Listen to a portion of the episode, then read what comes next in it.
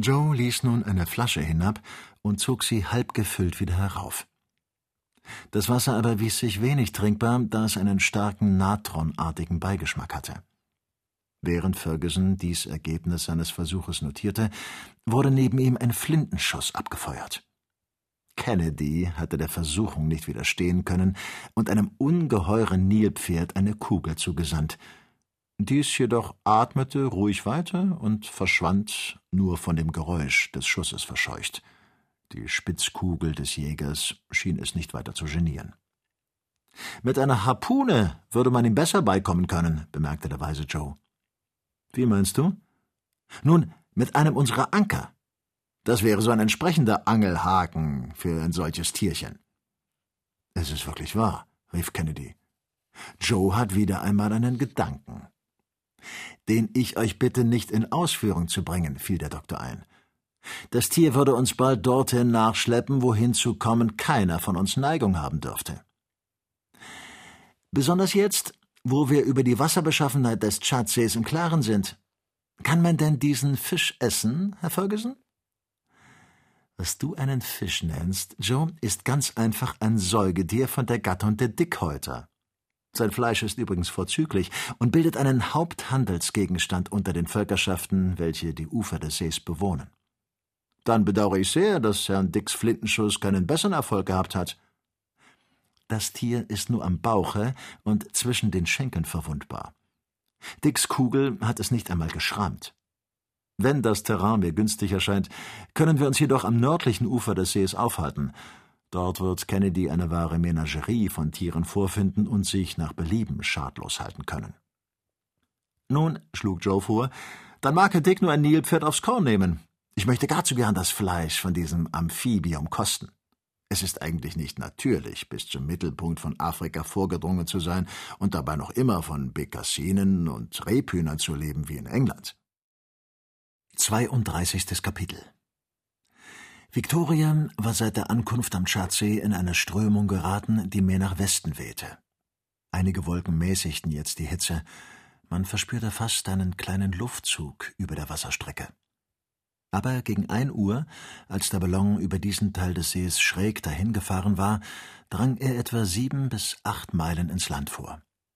Der Doktor, dem zuerst diese Richtung nicht besonders genehm war, dachte nicht mehr daran, sich hierüber zu beklagen, als er Kuka, die berühmte Hauptstadt von Borno, bemerkte.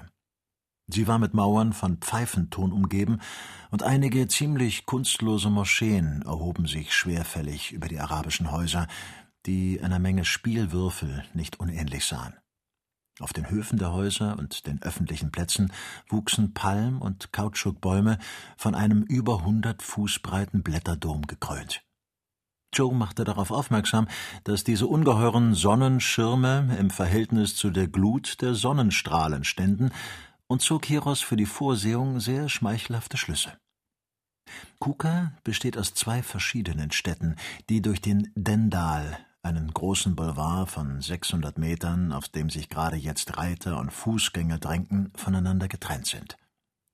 Auf der einen Seite brüstet sich der reiche Stadtteil mit seinen hohen und luftigen Wohnhäusern, auf der anderen zieht sich die arme Stadt hin, eine traurige Versammlung niederer, kegelförmiger Hütten, in denen eine dürftige Bevölkerung vegetiert, denn Kuka treibt weder Handel noch Industrie. Kennedy fand zwischen dieser Stadt mit ihren beiden vollkommen abgegrenzten Teilen und einem Edinburgh, das sich in der Ebene erstreckt, eine gewisse Ähnlichkeit. Aber kaum konnten die Reisenden dies alles wahrnehmen, denn sie wurden bei der Beweglichkeit, welche die Luftströmungen dieser Gegend charakterisiert, rasch von einem widrigen Winde erfasst und etwa vierzig Meilen auf den Schatzsee zurückgeworfen. Nun bot sich ein neues Schauspiel. Sie konnten die zahlreichen, von den Bidiomas, blutdürstigen, sehr gefürchteten Seeräubern bewohnten Inseln des Sees übersehen. Diese Wilden, deren Nachbarschaft ebenso gefürchtet wird wie die der Tuaregs der Sahara, schickten sich an, Victoria mutig mit Pfeil- und Steinschüssen zu empfangen. Aber der Ballon war bald über die Inseln hinausgekommen, über welche er wie ein riesengroßer Käfer hinwegzuflattern schien. In diesem Augenblick richtete Joe einen Blick auf den Horizont und wandte sich mit den Worten an Kennedy Wahrhaftig, Herr Dick, das ist etwas für Sie, der Sie immer von der Jagd träumen, und diesmal wird mein Herr gegen Ihre Flintenschüsse nichts einzuwenden haben. Was gibt's denn? Sehen Sie dort diesen Zug großer Vögel, die gerade auf uns zusteuern? Vögel? rief der Doktor und griff zu seinem Fernglase. Ich sehe sie, erwiderte Kennedy. Es sind ihrer wenigstens ein Dutzend. Vierzehn, wenn Sie erlauben, verbesserte Joe. Gebe der Himmel, dass Sie bösartig genug sind, um nicht den Protest des weichmütigen Samuel hervorzurufen. Ich werde nichts dagegen haben, antwortete Ferguson, wünschte aber, diese Vögel wären weit von uns entfernt. Sie haben Furcht vor diesem Geflügel? fragte Joe. Es sind Lämmergeier der größten Art. Und wenn sie uns angreifen? Nun, wir werden uns zu verteidigen wissen und haben ein Arsenal bereit, um sie gebührend zu empfangen. Ich kann mir nicht denken, dass diese Tiere uns wirklich gefährlich werden können. Wer weiß, warf der Doktor hin. Zehn Minuten später hatte sich die Schar bis auf Schussweite genähert. Vierzehn Vögel erfüllten die Luft mit ihrem krächzenden Geschrei. Sie rückten mehr gereizt als erschreckt durch die Gegenwart des Ballons auf diesen los. Wie Sie schreien, begann Joe. Was für ein Lärm. Es passt Ihnen wahrscheinlich nicht, dass wir uns in Ihr Gebiet wagen und dass wir uns erlauben, wie Sie umherzusteigen. Sie sehen allerdings schrecklich aus, sagte der Jäger, und ich würde Sie für ziemlich gefährlich halten, wenn Sie mit einem Karabiner von Purdy Moore bewaffnet wären. Dergleichen brauchen Sie nicht, versetzte Ferguson, der sehr ernst geworden war. Die Lämmergeier beschrieben in ihrem Fluge ungeheure Kreise, die sich um Victoria mehr und mehr verengten. Sie streiften mit fantastischer Geschwindigkeit durch die Luft, indem sie zuweilen mit der Schnelligkeit einer Kugel dahinschossen und ihre Projektionslinie mit einem scharfen, kühnen Winkel abschnitten. Der Doktor, welcher immer unruhiger wurde, beschloss sich zu erheben, um dieser gefährlichen Nachbarschaft aus dem Wege zu gehen. Er dehnte das Wasserstoffgas des Ballons aus, und dieser stieg alsbald empor. Aber die Lämmergeier stiegen mit ihm und zeigten nicht die geringste Neigung, ihn zu verlassen. Sie tun gerade so, als hätten sie es auf uns abgesehen, bemerkte der Jäger und lud seinen Karabiner. Die Vögel näherten sich in der Tat bis auf eine Entfernung von kaum fünfzig Fuß und schienen die Waffen Kennedys herauszufordern. Ich habe eine rasende Lust, auf diese Bande zu schießen. Nein, Dick. Ja nicht. Wir wollen die Tiere nicht ohne Grund wütend machen. Das hieße, sie zum Angriff reizen. Ich gedenke, leicht mit denen fertig zu werden. Für diesmal irrst du dich, Dick. Wir haben für jede der Bestien eine Kugel parat. Und wie willst du sie erreichen, wenn sie sich auf den oberen Teil des Ballons stürzen? Stelle dir vor, dass du dich einer Masse Löwen auf dem Lande oder einer Schar Haifische im Meer gegenüber findest. Für Luftschiffer ist unsere Situation gerade ebenso gefährlich.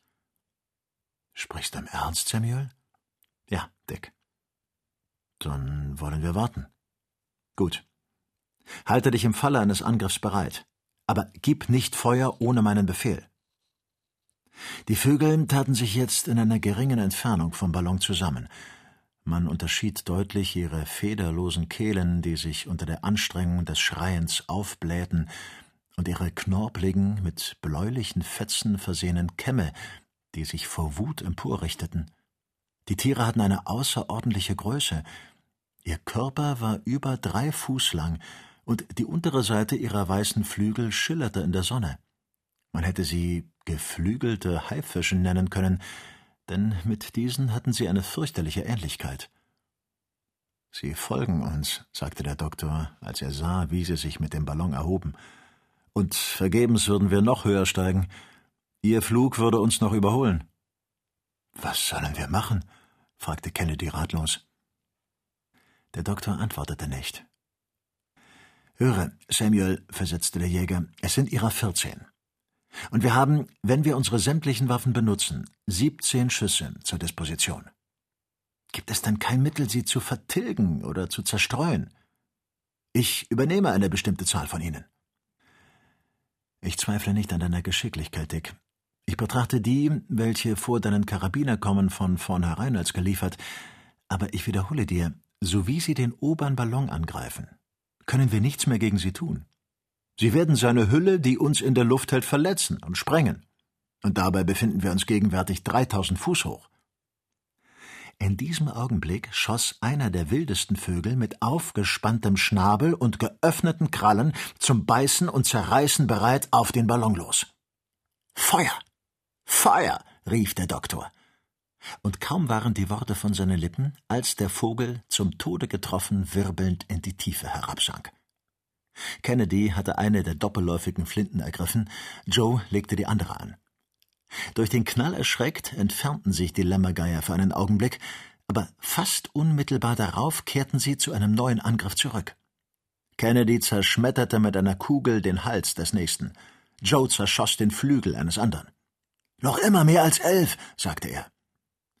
Aber nunmehr änderten die Vögel ihre Taktik. Einmütiglich erhoben sie sich über Victoria. Kennedy sah Ferguson ins Antlitz. Trotz seiner Energie und seines Gleichmutes war dieser blass geworden. Ein furchtbarer Augenblick des Schweigens. Dann ließ sich ein zischendes Pfeifen wie von zerreißender Seide vernehmen, und die Gondel schwankte unter den Füßen der Reisenden. Wir sind verloren, rief Ferguson, die Augen auf das schnell steigende Barometer gerichtet. Dann fügte er hinzu, den Ballast heraus. Rasch! In wenigen Sekunden waren sämtliche Quarzstücke verschwunden. Wir fallen noch immer. Leert die Wasserkisten. Joe, hörst du? Wir stürzen in den See. Joe gehorchte. Der Doktor bog sich über den Rand der Gondel. Der See schien auf ihn zuzukommen wie eine steigende Flut. Die Gegenstände vergrößerten sich zusehends. Die Gondel war nicht mehr 200 Fuß von der Oberfläche des Tschad entfernt. Die Vorräte! Die Vorräte! rief der Doktor. Und die Kiste mit den Lebensmitteln ward hinabgestürzt. Die Schnelligkeit des Falls verminderte sich, aber die Unglücklichen sanken noch immer.